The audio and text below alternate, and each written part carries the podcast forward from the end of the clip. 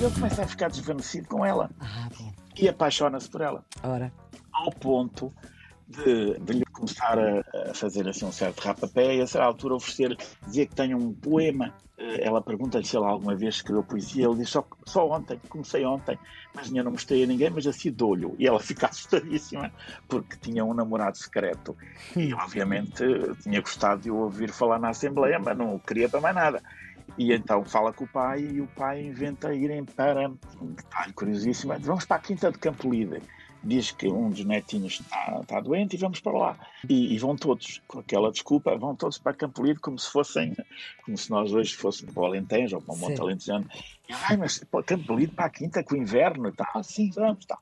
E o, o Calixto Eloy dá por ele de noite a olhar para a janela. É uma das cenas maravilhosas do livro. Ele vai espreitar a janela dela, está tão apaixonado por ela, que vai espreitar a janela da menina Adelaide. A menina tinha 16 anos, note-se, ele 44. Estamos com Abel Barros Batista, professor doutorado de Literatura da Universidade Nova de Lisboa. É um dos maiores especialistas em Camilo Castelo Branco, mas também em literatura brasileira, nomeadamente em Machado de Assis. Tem vasta e importante obra publicada, foi Grande Prémio Ensaio APE, Associação Portuguesa de Escritores, foi diretor adjunto da Colóquio Letras, é colaborador regular na imprensa, Expresso, Público e Folha de São Paulo e antes integrou o núcleo primeiro de especialistas da TSF para falar de livros na rádio. E assim sendo, hum, Abel Barros Batista, não é de estranhar o nosso tratamento. Muito obrigada por teres aceitado o convite para fazer parte deste grupo também de especialistas aqui do Serviço Público Bloco Notas na Antena 1, na Rádio Pública, e para falar de uma das tuas paixões, Camilo Castelo Branco. Agora vamos a um outro livro, A Queda de um Anjo que é um romance que é posterior ao Amor de Perdição, com pouco tempo de. mas é posterior, e é uma história que não tem nada a ver, é completamente diferente. Ah, não sei. Ah, é? Quer dizer, é, pois, Hum. A história é completamente diferente e, e a, a tradição eh, diz isso. é? É toda- Eu suponho que seja uma das razões porque o livro Cada um Anjo entrou nos programas, logo também a seguir ao 5 de Abril, nos programas da escola, Uhum. e tenho conhecido ao longo da minha vida muitas pessoas que não gostam nada do Camilo, mas dizem, ah, mas a queda do anjo, a queda do anjo sim, a queda do anjo vale a pena. E nunca se sabe bem porque é que as pessoas dizem isso, não é? Como aqueles intelectuais, não, francês não, Balzac não, Flaubert sim, Flaubert sim. E nós Sim. ficamos sempre admirados, mas ele deve conhecer imenso. não é?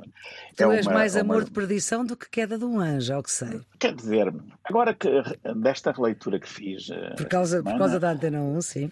Ficaste a da gostar Antena mais 1. da, da queda de um anjo. É, eh, não fiquei a gostar mais, mas eh, revi a minha posição em vários, Muito em bem. vários aspectos, porque é um, é um livro muito curioso e que infelizmente não também não é muito estudado, porque acaba por se fixar eh, as ideias e portanto, dizem, as pessoas dizem que é uma comédia, que é a história de um morgado do norte que vem para ser deputado, Calixto Eloy, que, não é? Calixto Eloy de Silos e Benavides de Barbuda, morgado da Agra de Freimas, e deixa lá a mulher, que era... É um nome Teo- comprido. Teo- o nome dele é muito comprido, e deixa lá a mulher Teodora Figueroa, e vem para Lisboa, e em Lisboa depois dá-se a queda de um anjo, não sei o quê. Mas Muita gente também que sabe isso não sabe porque é que se chama a queda de um anjo, nem por, como é que aparece anjo aqui, porque Então, ele não era que propriamente um anjo.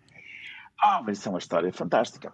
Ah, a eh, ela. ele- é um, um pormenor do livro que eu, por acaso, eu próprio acho, acho que não sabia também. Quando encontrei aquilo, foi curioso. Eh, acho que não sabia. A história é a seguinte: ele já está em Lisboa, passa o serão ou vai hum, muito à casa de um desembargador eh, que tem duas filhas. Uma das filhas foi casada assim contra a sua vontade, ou mal casada, já tinha dois, duas crianças, mas corriam boatos de que ela prevaricava o que no eufemismo do livro significava que ela tinha um amante. Sim. Então o, o Calixto, que era católico, legitimista, intransigente, conservador, achou aquilo horrível e falou com o pai da rapariga e ela- o pai não, não queria que ele fizesse nada, mas ele tomou o seu cargo e ir fazer qualquer coisa. Descobriu quem era o, o rapaz e apresentou-se em casa do rapaz, do, do amante, para falar com ele. E depois há uma cena, uma das cenas maravilhosas de comédia, na altura as pessoas não, não, tocavam a campainha, levavam um cartão, entregavam o cartão ao lacaio, o lacaio ia ao quarto do senhor e dizia, está ali um homem, depois chama-lhe até uns nomes, está ali um sacrista que quer falar com ele. Hum. Mas quem é? É um provinciano, está assim muito mal vestido e tudo, diz que é um tal custódio. Custódio, eu não conheço nenhum custódio, mas enfim, vamos entrar para a sala. E quando ele entra, o homem diz, mas o senhor é que é o custódio? Custódio eu? Não. Sou Calixto, Eloy, Silas e Benevides e Barbuda. Ah, mas o meu criado disse-me que era o custódio. Não, eu dei-lhe foi um cartão a dizer que era anjo custódio, que significa o anjo da guarda. Eu sou o anjo custódio da senhora Dona Mafalda Meirelles, suponho que era ela Mafalda. E venho cá para falar. Então faz-lhe ali um, uma conversa dizendo ela tem dois filhos, eu estive lá em casa, o pobre marido nem pude olhar para ele, a tristeza que é na cara, não sei o quê, o senhor está a ser a desgraça desta mulher, eu não tenho, enfim, e, e, o outro, ao mesmo tempo, o, o, narrador, o outro começa a imaginar que vai ter o encargo de uma mulher separada do marido e de duas crianças, meu Deus, e diz, não, senhor Calistilói, esteja descansado, amanhã mesmo partirei para Paris. Então, isso é a intervenção do anjo, porque ele apresenta-se como o anjo custódio. A ironia da situação é que a única pessoa, enfim, a, a menina, a senhora, fica muito destroçada com aquela partida. É um, é um caso de ghosting, aliás, ele desaparece e não dá nenhum sinal à, à rapariga. A única pessoa que sabe este desenlace se deve à intervenção do Calisto hum. é a irmã dela, que se chama Adelaide, a irmã mais nova. E fica muito, enfim, grata por aquilo, mas sobretudo fica muito encantada com as capacidades, do Calixto. com a eloquência do Calixto no Parlamento, é uma das dimensões fortes do livro. Pois é, na, que ele é na primeira deputado, parte. não é? Ele é deputado, exatamente. E então, ele torna-se deputado assim estranhamente. Porque... Não, ele, é, ele aceitou ser deputado, naquela altura as pessoas convenciam-se, os morgados juntavam-se. Ele lá veio como deputado legitimista, deputado genuíno. Deu logo que falar. Este aspecto do, do, dele ser deputado é muito curioso porque o Camilo aproveitava muito os romances para, às vezes, para tirar algumas desforras dos, dos inimigos.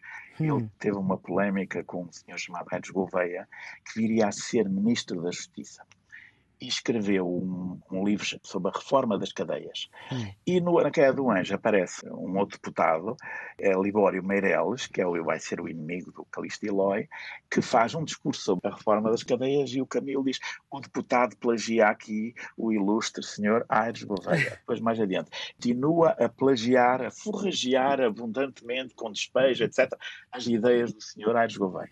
Hum. E a certo ponto o Calixto Eloy diz: Eu já nem sei se debate com o Libório, se debate com o Aires Gouveia. Há hum. debate que digo, isto não há debate nenhum.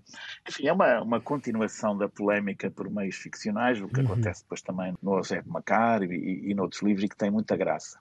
Outra coisa que tem muita graça nessa altura, o Calixto Eloy acusa o Livório de falar de uma forma que não é, não é portuguesa, estragada, que ninguém entende. Diz mesmo que o último português que o entendia já morreu há 30 anos e assim mais. E nós hoje lemos aquilo e não... muito antigo.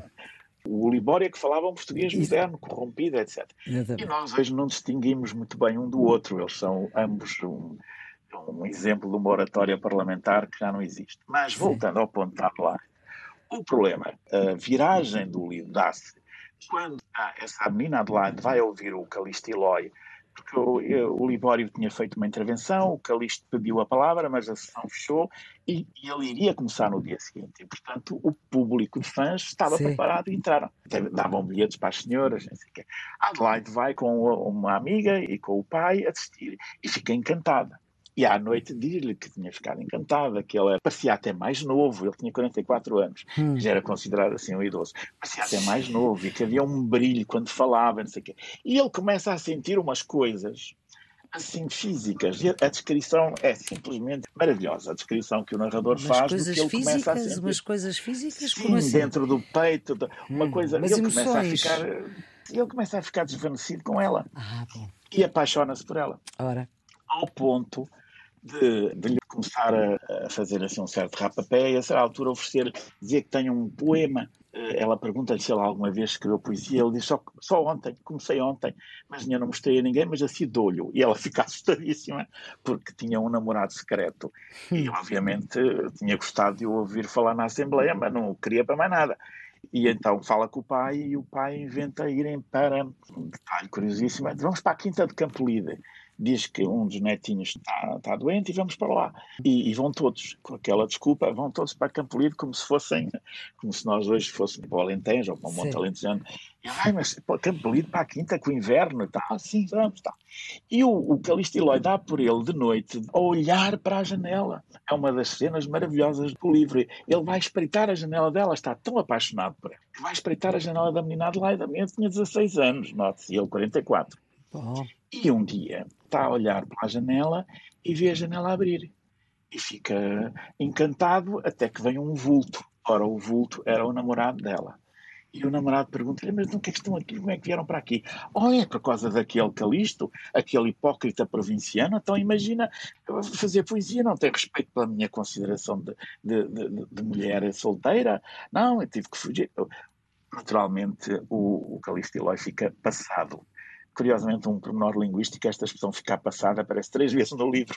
Ora. Foi também uma coisa que eu nunca, nunca tinha reparado. Pensei que isto, é pá, estás-te a passar o quê? É de agora. Era uma coisa assim. Era uma coisa agora, mas não, não. Eu, a essa altura, até diz, a propósito deste momento, o leitor deve estar passado com estas notícias, pois acredito que é verdade.